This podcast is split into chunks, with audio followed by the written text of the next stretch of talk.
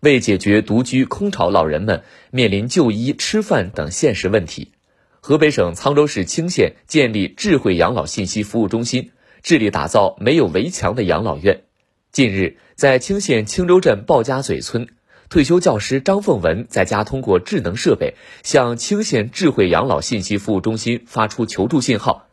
当工作人员得知他常用的高血压药、心脏病药都已吃完后，立即安排配送员到其家中送上救急药，帮他解了燃眉之急。河北省沧州市青县退休教师张凤文：养老服务平台办的及时，办的忒好了，哎，特别是上年的人们，有个病、有个病的，有个什么急事啊，给他们一个电话，他们就马上到了，服务又周到，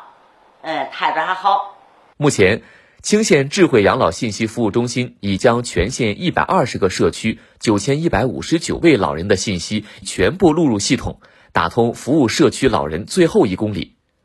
河北省沧州市青县民政局副局长陈海涛：我们充分利用青县信息养老服务平台，为我县老年人提供助餐、助浴、助洁、助医、助疾、助行等服务，让我县的老年人足不出户就能享受到各类养老服务。